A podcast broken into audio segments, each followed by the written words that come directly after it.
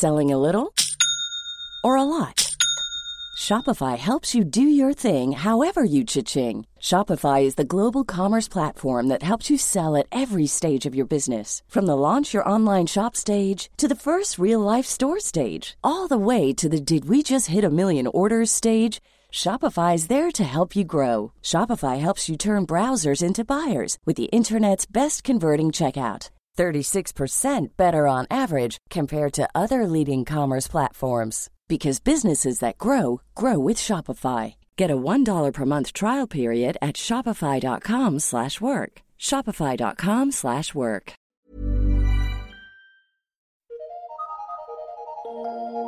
Eu sou Mário Persona e essas são as respostas que eu dei aos que me perguntaram sobre a Bíblia. Alguém me escreveu perguntando: serei feliz se crer em Jesus? Se a sua pergunta fosse trocada por se eu ganhar na loteria serei rico, a resposta seria depende. Uma pessoa que ganha na loteria pode ficar com uma conta poupuda no banco, mas será que ela é rica? Quando perguntaram a John Rockefeller quanto dinheiro era suficiente, ele respondeu mais um pouco. Ele podia ter muito dinheiro, mas evidentemente não se considerava rico, por achar que ainda faltava ter mais um pouco. Você pode se espantar com o que eu vou dizer, mas conheço muitos cristãos que são extremamente infelizes, mais infelizes até do que muitos incrédulos por aí. A razão disso é que eles, sendo espiritualmente ricos, nunca utilizaram um centavo sequer da riqueza espiritual que possuem depositada em seus nomes. Vivem mendigando por atenção, por respeito, por poder e muitas outras coisas, sem mencionar as coisas materiais enquanto trazem no bolso a chave para a felicidade. Olha que coisa. Felicidade é um estado de espírito, portanto, pode variar dependendo do modo como a pessoa enxerga suas circunstâncias. Para o incrédulo e às vezes para o crente também, ser feliz é não sentir dor, não ter medo, não ter desapontamentos, não passar por tristezas, etc. Mas na Bíblia, esse tipo de felicidade só é prometida para o salvo quando estiver com Cristo, não para a sua vida aqui, ele promete: No mundo tereis aflições, disse o Senhor em João 16,33. Portanto, não é no mundo que o crente espera ter esses benefícios, mas depois de ressuscitado. É por isso que Paulo escreve: se a nossa esperança em Cristo se limita apenas a esta vida, somos os mais infelizes de todos os homens. 1 Coríntios 15, 19. Mas será que não é possível ao crente ser feliz ainda aqui nesse mundo? Certamente é possível, e temos Bíblia, na Bíblia uma lista imensa de pessoas felizes, apesar das circunstâncias, mostrando assim que a felicidade não depende das circunstâncias, mas de como as encaramos e aplicamos a elas aquilo que já temos em depósito no nosso tesouro que já recebemos. E o que é isso que nós temos em depósito? Todas as bênçãos espirituais nos lugares celestiais em Cristo Jesus. Efésios 1, 3. E mais, tudo que diz respeito à vida e piedade, pelo conhecimento daquele que nos chamou pela sua própria glória e virtude. 2 Pedro 1,3. Todos os apóstolos, exceto João, que morreu no exílio, sofreram mortes violentas. Do ponto de vista humano, eles foram os fracassados, os perdedores, já que terminaram a vida de forma trágica e infeliz. Será? Vamos ver o que Paulo pensava da morte. Ele dizia assim: Porquanto para mim o viver é Cristo e o morrer é lucro. Entretanto, se eu viver na carne traz fruto para o meu trabalho, já não sei o que hei de escolher. Ora, de um, de um e outro lado, eu estou constrangido, tendo o desejo de partir e estar com Cristo, que é incomparavelmente melhor. Filipenses 1, 21. O mesmo Paulo revela em Romanos que a base, o fundamento para a felicidade do crente está na posição que ele agora ocupa aos olhos de Deus, inculpável e livre da condenação eterna. Graças à obra de Cristo, Deus já não vê o pecado depositado na conta do crente. Ele perdoa suas maldades, cobre os seus pecados como quem cobre a dívida de outro e deposita justiça sem obras em sua conta. Pelo menos é o que diz aqui. Eu vou usar a nova versão internacional por ela usar a palavra feliz em lugar de bem-aventurado, como nas versões mais antigas, pois é esse o sentido da palavra feliz. Davi diz a mesma coisa quando fala da felicidade do homem a quem Deus acredita justiça, independente das obras. Como são felizes aqueles que têm suas transgressões perdoadas, cujos pecados são apagados. Como é feliz aquele a quem o Senhor não atribui culpa. Isso está em Romanos 4, de 6 a 8. Então, o princípio da felicidade para o crente está em saber que ele foi perdoado. Mas, embora essa sua posição que ocupa em Cristo seja inabalável, e ele nunca perderá, a apreciação dela será perdida junto com a comunhão com Deus, se ele tiver pecados não confessados. Davi entendeu isso depois de ter escondido por um longo tempo o seu adultério e amargado as consequências terríveis por isso.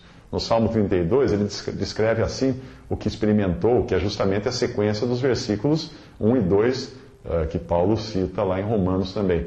Salmo 32, versículo 3: Enquanto eu me calei, envelheceram os meus ossos pelo meu bramido em todo o dia. Em 1 João 1 e 2, 1, uh, 1 versículos 1 e 2, uh, capítulos 1 e 2, melhor dizendo, aprendemos que nós precisamos confessar a Deus nossos pecados, confiantes em nosso advogado, Cristo, que intercede por nós na presença de Deus. Também devemos confessar as pessoas que possam ter sido afetadas por nosso pecado, como o Senhor ensina várias vezes nos Evangelhos, para termos também a reconciliação com elas. O Salmo 32, 4 diz: Porque de dia e de noite Davi, né, experimentando de não ter confessado o seu pecado, ele dizia: Porque dia e de noite a tua mão pesava sobre mim, o meu humor se tornou em sequidão de estio. Um pecado não confessado é um peso na consciência do qual nós não conseguimos nos livrar.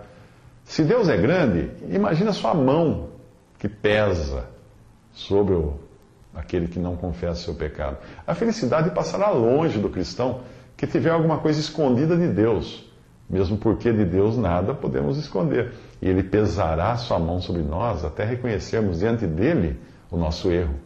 O humor é grandemente afetado pelo pecado não confessado. Salmo 32, 5 diz, a continuação né, do que Davi estava passando, ele diz: Confessei-te o meu pecado, a minha maldade não encobri. Dizia eu: Confessarei ao Senhor as minhas transgressões, e tu perdoaste a maldade do meu pecado. Ah, finalmente, Davi, confiando na misericórdia do Senhor, confessa a ele o seu pecado e pode ter a certeza de perdão. Enquanto isso não aconteceu, ele não podia ser feliz. Pense em confessar o pecado como se você tivesse um lençol ocultando o cadáver de alguém que você matou, ou o saco de dinheiro que você roubou. Ao decidir se entregar, você confessa o seu crime à polícia, porém, quando o policial levanta o lençol, você descobre que já não há mais nada ali. É assim que funciona nas coisas de Deus. Salmo 32, 6. Pelo que todo aquele que é santo orará a ti, a tempo de te poder achar. Até no transbordar de muitas águas, estas a ele não chegarão. Esse versículo faz ainda mais sentido para o cristão que agora vive do lado de cada cruz e sabe que todas as ondas e vagas do Salmo 42, 7 e de Jonas 2, 3 já passaram sobre o Senhor Jesus na cruz, quando ele esteve atolado em profundo lamaçal onde se não pode estar em pé e onde entrou na profundeza das águas, como fala o Salmo 69, 2. Se você tinha dúvidas de onde vem a expressão lama ou lamaçal como sinônimo de corrupção e mal, pense na profundidade do lamaçal que Jesus enfrentou na cruz, levando ele mesmo em seu corpo os nossos pecados sobre o madeiro. 1 Pedro 2,24. O Salmo 32, 7 diz: Tu és o lugar em que me escondo, tu me preservas da angústia, tu me cinges de alegres cantos de livramento.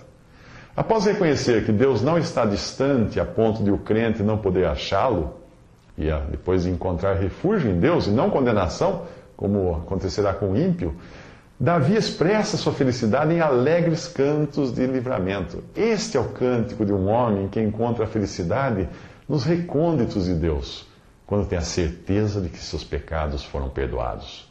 O Salmo 32, de 8 a 10, diz: Instruir-te-ei, ensinar-te-ei o caminho que deves seguir, guiar-te-ei com os meus olhos, diz o Senhor.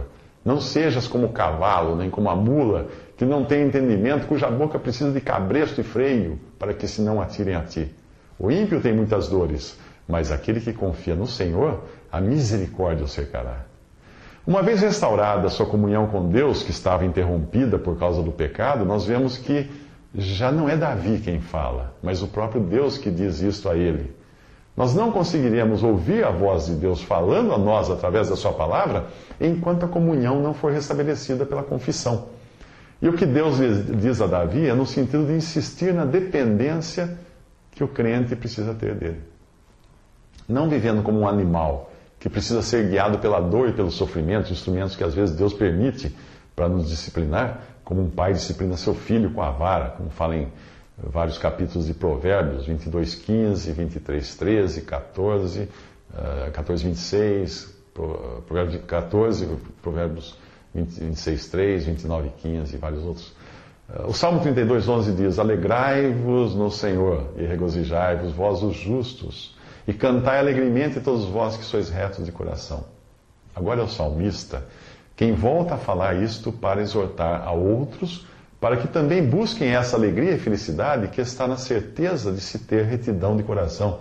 Algo que só se obtém, primeiro, pela fé em Cristo, que levou nossos pecados na cruz, uma vez, e segundo, pela confissão contínua de pecados, sempre que tivermos nossa comunhão interrompida.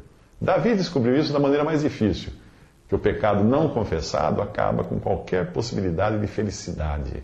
Isto porque nós temos uma consciência que foi dada a todos os homens. Ela nos faz sentir culpa quando praticamos o mal e também nos faz temer um castigo por isso. A consciência não funciona apenas para pessoas convertidas a Cristo, mas para incrédulos também. Porém, ela se manifesta de maneiras diferentes naquele que tem vida eterna e naquele que não tem.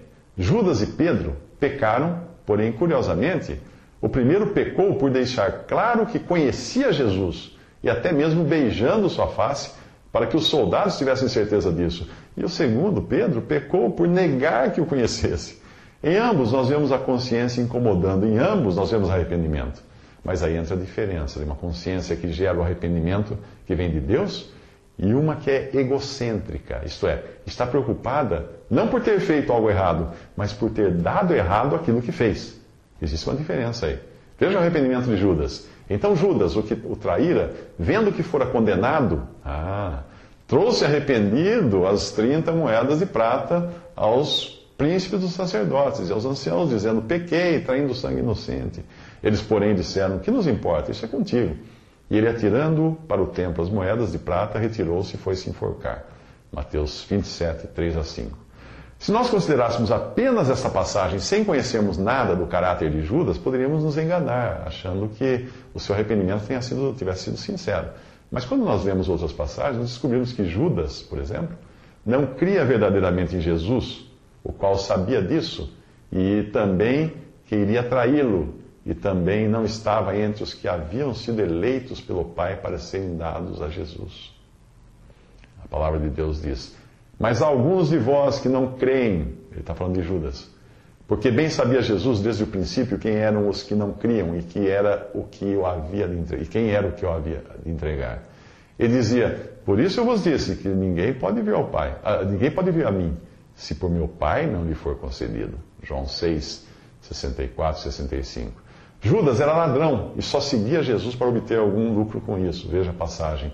Então, um dos seus discípulos, Judas Iscariotes, filho de Simão, o que havia de traí-lo, disse: Por que não se vendeu este unguento por trezentos dinheiros e não se deu aos pobres? Ora, ele disse isso não pelo cuidado que tivesse dos pobres, mas porque era ladrão. E tinha, e tinha a bolsa e tirava o que ali se lançava. João 12, 44 a 6. Judas era avarento, ou seja, amava o dinheiro e estava disposto a qualquer coisa para consegui-lo. Então, dos doze, chamado Judas Iscariotes, foi ter com os príncipes dos sacerdotes e disse: Que me quereis dar? E eu vou lhe entregarei. entregarei. E eles lhe pesaram 30 moedas de prata. Mateus 26, 14 a 15. A disposição de, de, do coração de Judas fazia dele um instrumento ideal para Satanás, que acabou por influenciá-lo para o mal. A Bíblia diz: E acabada a ceia, tendo o diabo posto no coração de Judas Iscariotes, filho de Simão, que o traísse, e após o bocado entrou nele Satanás. Disse, pois, Jesus: O que fazes, faze-o depressa. João 13, de 2 a 27. Numa condição assim, Judas passava a ser chamado pelo Senhor de diabo, um termo que não é usado nem mesmo para outros anjos caídos, mas só para Satanás. Veja a passagem. Respondeu-lhe Jesus: Não vos escolhi a vós, a vós os doze? E eu vos digo: um de vós é um diabo. João 6, 70. Tudo isso leva a crer que Judas chorou lágrimas de crocodilo e arrependeu-se como se arrepende um marginal depois que é preso. É comum um bandido dizer ao repórter que está arrependido do que fez, mas, mas a tradução de suas palavras é que ele está arrependido de seu plano não ter dado certo, de ter acabado preso. Pois se não fosse pelo fracasso do plano, certamente estaria feliz, usufruindo do fruto de seu roubo e nem um pouco preocupado com o bem-estar de suas vítimas. Não é difícil imaginar que Judas contasse com a possibilidade de o plano dos soldados ser frustrado e Jesus escapar milagrosamente das mãos deles, como já havia feito em outra ocasião Uh, nós vemos no, no, Evangelho, diz que levantando-se, o expulsaram da cidade, expulsaram Jesus da cidade, e o levaram até o cume do monte em que a cidade deles estava edificada, para dali o, o precipitarem, jogarem lá embaixo. Ele, porém, passando pelo meio deles, retirou-se. Lucas 4, 30. Assim, se acontecesse isso, Judas ficaria com o dinheiro da traição e continuaria na função de administrador das finanças dos apóstolos, tirando da bolsa o que fosse colocado nela. Mas o seu plano fora frustrado, pois Jesus tinha sido preso e seria morto. Para vergonha sua, o seu ato de traição acabaria conhecido de todos e sua fonte de lucro fácil secaria. Por outro lado, no arrependimento de Pedro, nós vemos sinceridade. Um coração realmente contrito, porém foi um arrependimento de restauração. Gerados pelo Senhor, não pelo próprio Pedro, que em sua fraqueza teria continuado vagando por aí nas sombras, envergonhado de seu ato, mas sem pensar na possibilidade de restauração. O Senhor já sabia que Pedro seria influenciado por Satanás, porém intercedeu por ele, literalmente olhou para ele. O pecado de Pedro não era avareza, como de Judas, mas a confiança própria. Disse também o Senhor: Simão, Simão, eis que Satanás os pediu para vos ir andar como trigo, mas eu roguei por ti, para que a tua fé não desfaleça. E tu, quando te converteres, confirma teus irmãos. Ele lhe disse: Senhor, estou pronto a ir contigo até a prisão e a morte. Isso está em Lucas 22, 31 a 33. Aquele que se achava tão confiante e valente acabaria sucumbindo diante de uma simples criada. A passagem diz que, como certa criada, vendo-o assentado ao fogo, pusesse os olhos nele e disse: esse também estava com ele, porém ele negou, dizendo: Mulher, não o conheço. ah, Pedro, isso está em Lucas 22, 56 e 57. E Pedro disse: Homem, não sei o que dizes. E logo estando ele ainda a falar, cantou o galo. E virando-se o Senhor, olhou para Pedro. E Pedro lembrou-se da palavra do Senhor, como lhe havia dito: Antes que o galo cante hoje, me negarás três vezes. E saindo Pedro para fora, chorou amargamente. Lucas 22, 60, 62. O arrependimento de Judas foi segundo a tristeza do mundo que opera a morte. 2 Coríntios 7, 10. O de Pedro, arrependimento para a vida. Atos 11, 18. Nós sabemos que Pedro não só foi restaurado, como recebeu incumbências especiais do Senhor para que apacentasse suas ovelhas. Em João 21, 14 e 17 diz isso. E também confirmasse ou fortalecesse seus irmãos. Lucas 22, 32. Portanto, não existe outra saída para o pecado ou para aliviar a consciência, além de confessá-lo completamente diante de Deus, para poder desfrutar do pleno perdão e de uma verdadeira felicidade. 1 João 1,9 diz que se confessarmos os nossos pecados, Ele é fiel e justo para nos perdoar os pecados e nos purificar de toda a injustiça. Se alguém pecar, temos um advogado para com o Pai, Jesus Cristo, o justo e ele é a propiciação pelos nossos pecados. 1 João 2, de 1 a 2. Porque não temos um sumo sacerdote que não se possa compadecer-se das nossas fraquezas, porém um que, como, como nós, em tudo foi tentado, mas sem pecado. A parte o pecado. Chegamos, cheguemos, pois, com confiança ao trono da graça, para que possamos alcançar misericórdia e achar graça, a fim de sermos ajudados em tempo oportuno. Isso está em Hebreus 4, versículos 15 a 16. Portanto, o crente jamais será feliz, a menos que confesse seus pecados a Deus. A mera religião de boas obras na tentativa de alcançar o favor de Deus não resolve nada e só leva à hipocrisia de homens. Agora estou citando uma passagem: hipocrisia de homens que falam mentiras tendo cauterizado a sua própria consciência. 1 Timóteo 4,2. Não existe nada pior do que ter a consciência cauterizada e viver insensível para com o mal como um leproso é insensível à dor. No Antigo Testamento, a lepra era uma figura de pecado e uma das características da doença era a perda de, da sensibilidade da pele. Por deixar de sentir dor, uma simples bolha no pé poderia se transformar uma ferida sem que a pessoa percebesse. Sem dor e sem cuidado, o resultado é a gangrena e a perda do, do, do membro, do pé, da perna, do braço. Assim é o pecado não confessado. Ele continuará ali, corroendo cada vez mais a vida do crente, da sua, a sua felicidade e a sua comunhão com Deus vai, vai corroer cada vez mais. Ainda que se tente escondê-lo ou maquiá-lo, ele, aparecer, ele aparecerá lá na frente, numa forma muito mais horrível do que a simples bolha do princípio. A Bíblia diz: Porém, se não fizerdes assim, eis que pecastes contra o Senhor, e sabei que o vosso pecado vos há de achar. Isso está em Números 32, 23.